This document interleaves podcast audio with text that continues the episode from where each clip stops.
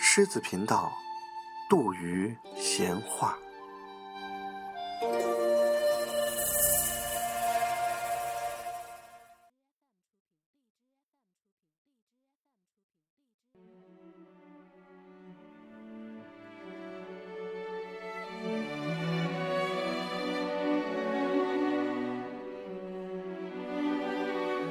文字生涯，作者让·保罗·萨特，翻译沈志明，播音唐奥丁。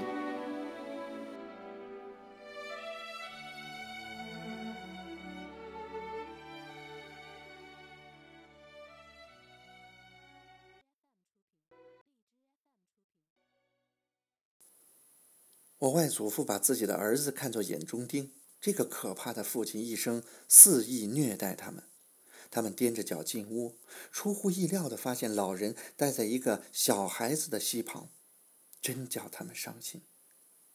在几代人之间的冲突中，孩子和老人往往是携手合作的，孩子传达神谕，老人解释神谕，本性露真情，经验传真知，成年人只有闭嘴的份儿。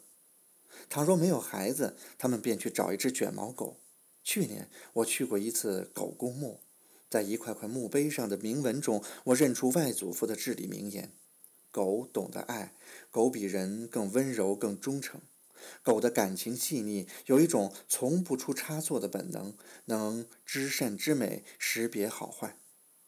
一个伤心欲绝的人说过：“波罗纽斯，你比我好得多，反倒比我先死。”我。还苟且活着。当时有一个美国朋友陪着我，听说此话，他一气之下朝一条泥住的狗狠狠踢了一脚，踢碎了一只耳朵。他行之有理，过分喜欢孩子和畜生，其实是厌恶人类。因此，我是前途无量的卷毛狗。我预卜未来，我说一些孩儿话，人们记住了。并跟着我说，这样我就学会了创造其他的话。我也讲一些大人的话，会使用超过我年龄的话语，而且不走样。这些话语就是诗。办法很简单：信鬼神，信运气，信虚无。从大人那里整句整句的借用，把句子拼拼凑凑，然后学舌的说出来，但并不解其意。总之，我口传的是真正的神谕，别人爱怎么理解就怎么理解吧。善产生于我内心的最深处，真出自我知性幼稚的蒙昧。我信心十足的自我欣赏着，我的举止和言论有价值，自己并不知道，大人却认为是显而易见的。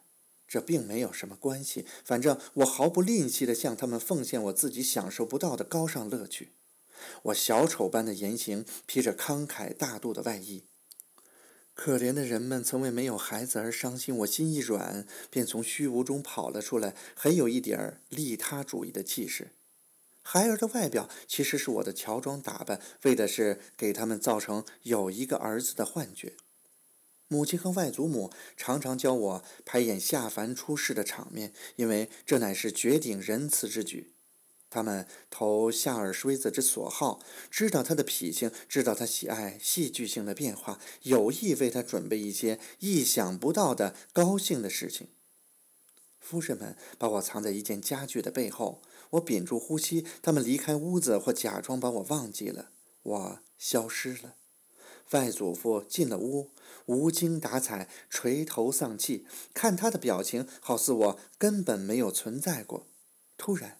我从小小的藏身处走了出来，承蒙我出世，他感到不生荣幸。见到我，他立即活跃起来，完全换了一副面孔，向天举起双臂。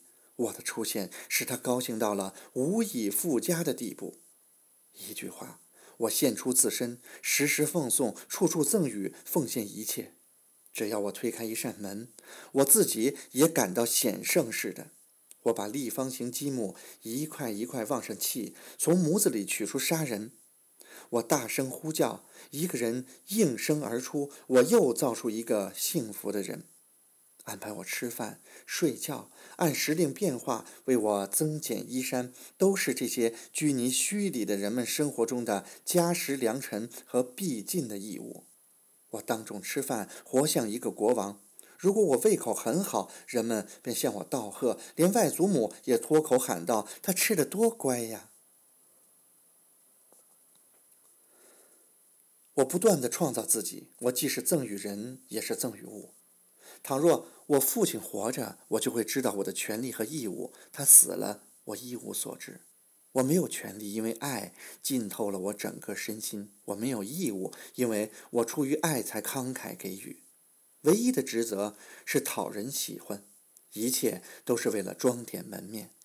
在我们家，大度宽宏比比可见。外祖父养活我，而我使他幸福。我母亲对每个人忠心耿耿。今天回想起来，唯有母亲的忠诚在我看来是真的。当时我们却好像闭口不谈。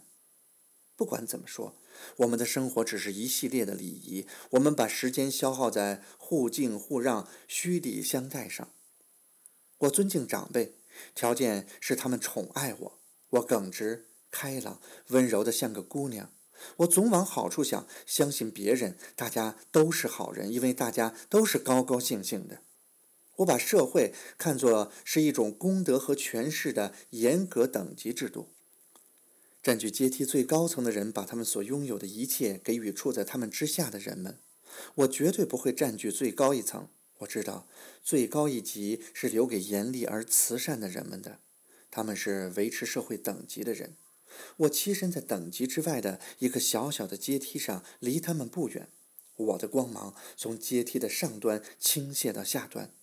总之，我小心翼翼地避开世俗的权势，既不屈就低层，也不高高在上，而是在别处。我是神职文人的子孙，从小就是一个教士。我有红衣主教的慈祥，为了履行神职，始终保持好兴致。我平等对待下级，其实这是出于好心，为使他们幸福而编造的谎言。他们在某种程度上受骗上当，则是应当的。